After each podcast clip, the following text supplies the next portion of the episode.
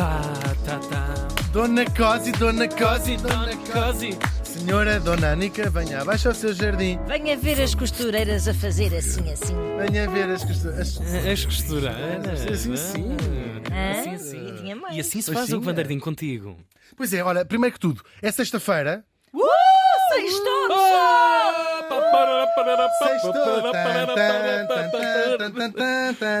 Chega.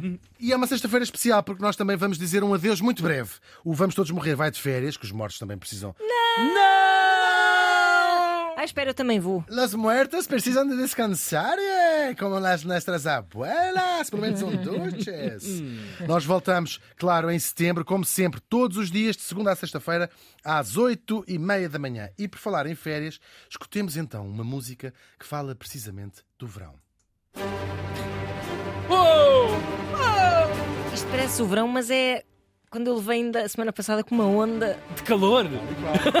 Levar como onda nas de calor. fuças. Mas é o verão para o espírito do nosso morto de hoje. É assim que ele chama a esta sua composição. Porque neste dia estamos em 1741 e morria em Viena. Ai, que bom Viena. sítio. Bom sítio Que para bom se. sítio. Viena. Viena. Fui ao jardim zoológico. Vi leão, vi. Serpente e Viena, Viena. também. Giro. Ele morreu aos 63 anos. Mais Olha, ou menos. Está mais ou menos dentro, não está? Podia ter vivido mais um ano, ter morrido menos. Hum. Falamos do compositor veneziano António Vivaldi. Bivalves. Adoro. Vivaldi. Ameijo, esta- Berbigão. Sim. Vivaldi. Compôs esta coisa incrível. Incrível. a. O Harry Styles da altura. O Harry Styles da altura completamente. Mas foi um bocadinho sim. Pois claro. Ant- António, ou Tó, vamos chamar-lhe Tó. Tó, Tó, por favor, viva. claro. Tó vivas. Estou vivas. Estou vivas. Estou vivas é o que interessa. O resto é chapa. Ele nasceu em 1678 em Veneza. Nós até já falámos aqui desta cidade há não há muito tempo. É uma cidade que há em Itália. Tem imensa água. Que na altura era uma república independente. Eles andavam lá, eles é que mandavam lá na casa deles. Os pais eram duas pessoas. Ah, Acontece Uau. muito, acontece muito. Podiam ser eh, três ou quatro podia mais. ser uma pessoa e uma fosse- outra espécie. Não, podiam ser mais que uma pessoa, se for três, quatro ou cinco, se fosse também fosse uma cadela ou uma gata. Na verdade, Ah, eu, fui, eu fui ler isto.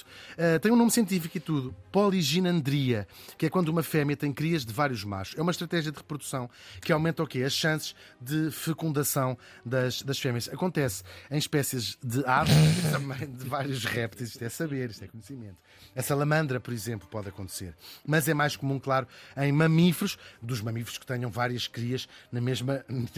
Isto é a propósito também do Cada uma destas crias, claro, tem sempre um único pai, geneticamente. Ahm, na verdade, até fui ver mais. É muito raro, é uma condição raríssima, mas pode acontecer nos humanos no caso de gêmeos. Chama-se isto superfecundidade heteroparental. Não foi o caso, porém. O nome assusta um E bocadinho. esta introdução foi para falar também de Falde, coitadinha. Muito já lá bem. está e não se pode defender. Parece que o miúdo, agora se ela tentou ou não, isso já não sei dizer.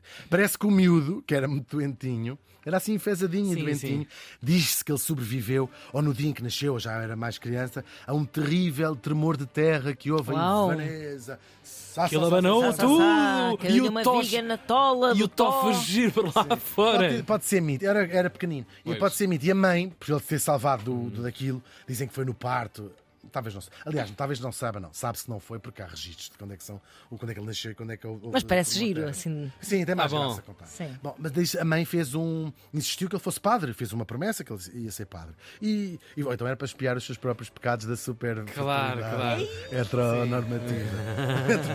Heteronormativa. Procriação heteronormativa. Ahm, bom, ele foi mesmo, não sei se sabiam isto, é verdade, ele foi ordenado padre aos 25 anos.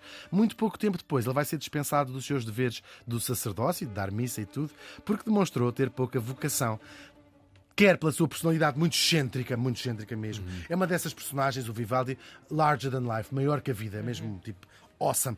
Quer pelo seu penchant, pelo sexo oposto. Ai. E não vou garantir que bêbado, até não pelo, pelo pró- pelo próprio. Numas festas daquelas em cima de uma coluna, uma Pois. pessoa com, quando, as- quando no, no Bergamo. O barulho né? das luzes. No- exatamente. Claro, sabe lá quem é que é. sabe lá o que é que está a fazer. Não é o que é que interessa quem é, não é? Exatamente, quem é? Who's counting? Hold my beer. Mas ele vai ser padre até ao final da vida, é mesmo verdade. Antes disso que drogado, claro, não estamos aqui a fazer a apologia de- de- da droga, portanto, se, se quiserem seguir uma vocação, mais vale a vocação de padre do que a vocação de, Pois, claro. de, de andar a chular os pais e os amigos. Dura mais, pelo menos também. E foi, mas é dedicar o seu tempo, que os padres também têm bastante livre, para beijinho. Por acaso sei que está um- pelo menos um padre que nos ouve religi olha, religiosamente. E é um padre incrível e não merece nada esta, estas brincadeiras que estamos a fazer. Um grande abraço para ele. Ah, e foi dedicar o seu tempo, é verdade mesmo. Sim, ouvimos sim, sim. Todos os nossos Acredito. episódios. Grande beijinho. Sim, mesmo. E vai dedicar o seu tempo à sua paixão, que é, claro, a música. E ao seu instrumento, que é, claro, o violino, Ana Markel. O violino, pá. Markel. De que Eu ele- estava mesmo a ver. Estava mesmo a Ah, ver. queria ver para ti, claro. Ele- eu acho que ele já põe ali nos seus apontamentos, põe a obrigado. bold. Sim, sim. Que é tipo, ou então põe sentimento, olhar nos olhos de Ana Marco. Secção para Ana Markel. Sim. Naipe para Ana Markel. Exatamente. Era o violino, sim. Ele foi um enorme virtuoso do violino, um dos grandes violinistas do seu tempo. E, claro, um expoente máximo do barroco, que era o estilo da época, como compositor. É um grande compositor. Era o que estava a bater na, na altura. Era o barroco, toda a gente queria Sim, barroco. tudo, Era tudo. tudo barroco. Ahm, vamos ouvir uma das primeiras composições dele com apenas 7 anos. Hoje foi domingo e fui passear com os pais à Feira Popular. Mas não foi nada divertido. Fomos andar na montanha russa e a mãe sentiu-se mal disposta e vomitou o arroz de marisco e o vinho carrascão para cima de toda a gente. Acabámos corridos da feira à pedrada. E é Esta por a isso que eu gosto muito da minha mãe. Esta foi a primeira composição do Vivaldi e tinha apenas 7 anos. É uma composição. Que estúpido. Giro, muito giro. Muito giro. Claro que foi a mentira. Isto é, isto é mentira. Oh, não! Apanhamos! São composições musicais e extremamente prolífico. Ele deixou-nos muitas centenas, talvez 600, 700 ah, peças. Peças, uhum. Sim, era, ah, aquilo, era uma mesa toda quando montaram aquilo É tudo. tipo Legos. tipo Ali, Legos, pela- pela- sala toda. Coitadinho do homem. E a parte mais eh, curiosa é para quem é que ele as compunha. Claro, ele teve alguns patronos aristocratas, como era eh, costume, esses mecenas dos, dos artistas em geral e dos músicos em particular, mas a grande maioria das suas composições, 500, são para a instituição onde ele trabalhava. E onde trabalhava ele, falo do Pio Ospedale della Pietà, para onde ele entrou como professor de violino originalmente. E que instituição era esta? Era um dos quatro, sei que vocês vão gostar desta, desta história, era um dos quatro orfanatos de Veneza que acolhia, claro, órfãos. No caso, meninas órfãs. Ele trabalhou lá eh, 40 anos, quase 40 anos, foi subindo de posto até se tornar, di- digamos, uma espécie de diretor artístico, ou pelo menos o maestro eh, máximo dali. Eh, mas sempre com grandes tensões com os outros professores e com as suas e com as freiras também, que geriam aquilo, que era gerido por freiras, pela sua feitio, pela sua pela personalidade, pelo seu, pela sua característica. Ora, este Pio Ospedale della Pietà, por esta altura, e na verdade os outros orfanatos também da, da- de Veneza, tinham-se tornado famosos pelas suas orquestras femininas, todas eh, formadas pelas próprias meninas do, do orfanato. Ah, raparigas, não, não, não, fosse- não é só cri- crianças pequeninas. Ah, e é para elas que ele compõe grosso da sua obra, 500 peças para estas raparigas. E eram famosas mesmo. Elas davam concertos memoráveis, vinha gente de toda a Europa para ouvi-las, geralmente aristocratas, não é? Claro. Para viajar. Claro, e daqui saíram algumas das melhores intérpretes do seu tempo, cujo nome, infelizmente, o, o tempo apagou. Não apagou todas, consegue-se encontrar algumas. Ah, nenhum de nós ouviu falar, eu também não tinha ouvido falar. A importantíssima violinista no seu tempo, só dizer aqui o nome dela, Chiara della Pietà, ou a compositora Ágata della Pietà. Uma característica, elas todas Todas tinham, do orfanato. porque era o- claro. o apelido, ganhava o apelido do nome do orfanato. Claro, não sabemos quem são elas hoje, mas foram muito famosas no seu tempo, e isso é bonito também sabermos isso. Uhum. A formação era tão exigente ou mais do que em qualquer conservatório. Mesmo, era uma escola de primeira água de, de escola e depois também eh, concert hall, se quiserem. Sim, As meninas eram deixadas na roda. Eram, ou seja, à porta do convento, eh, lá deste sítio, eram ou filhas de pobres ou filhas de nobres, mas ilegítimas, uh, que acontecia também às vezes, claro. Uh, aconteceu nisto em conventos por toda a Europa. A Igreja Católica manda que se faça isso, que se faça uma roda, onde punhas literalmente o bebê, rodavas a roda e o bebê ficava do lado de dentro. As pessoas iam às vezes à noite, a cobertas do, do anonimato, claro. Cá em Portugal também houve, chamava-se Roda dos Expostos, precisamente. Começou na Santa Casa da Misericórdia de Lisboa e depois as crianças eram ou criadas lá ou entregues a quem as, as criasse. Há até um escândalo, uma história, de trazer aqui mais detalhada. É uma mulher que recolhia bebés na roda de Coimbra, usava nomes falsos, ia cada vez lá a buscar um, para e depois matava-os. Para ficar, ela ia lá buscá-los para ficar com o, o, o, enxoval, que eram 600 reis, devia ser bastante dinheiro nesta altura, estamos no século XVIII, não é? Uh, ela terá matado 33 bebés. Ela, foi um escândalo muito grande na altura, não é? Ela foi enforcada. Em Coimbra, em 1772, tinha ela 22 anos e foi a última mulher a ser executada em Portugal. Uma curiosidade. Lá no hospital, as meninas que demonstrassem inclinação artística desde pequeninas eram treinadas e depois passavam a fazer parte da grande orquestra de, de, de, incrível, só mulheres. Só a mulheres. grande colheita que ele tirava daí, claro. Sim, sim. Claro. Às tantas começou a ser uma escola, não sei se não iam lá abandonar os filhos, mas também provavelmente podiam entrar já, também. Pai, o miúdo tanto de Eu, eu amo, eu amo aquela criança. Vou deixar... sim. Eu amo aquela criança mesmo. Lá. Mas é incrível. E é a importância de tu cultivares também esta. esta... Claro. A orquestra tinha sempre 40 músicas, eh, as melhores, como já contei e também, como já contei, davam concertos atrás de umas grades, como é normal no, uhum. no, no, nos mosteiros uh, fazer-se isso. E ia maravilhando toda a gente. O Rousseau, o pai da Revolução Francesa, por lá passou e deixou rasgados elogios quando lá esteve. Apesar de ser muito antiga, isto tinha sido fundada no século XIV, foi neste século XVIII que ela teve o seu apogeu, graças, claro, ao nosso, ao nosso morto.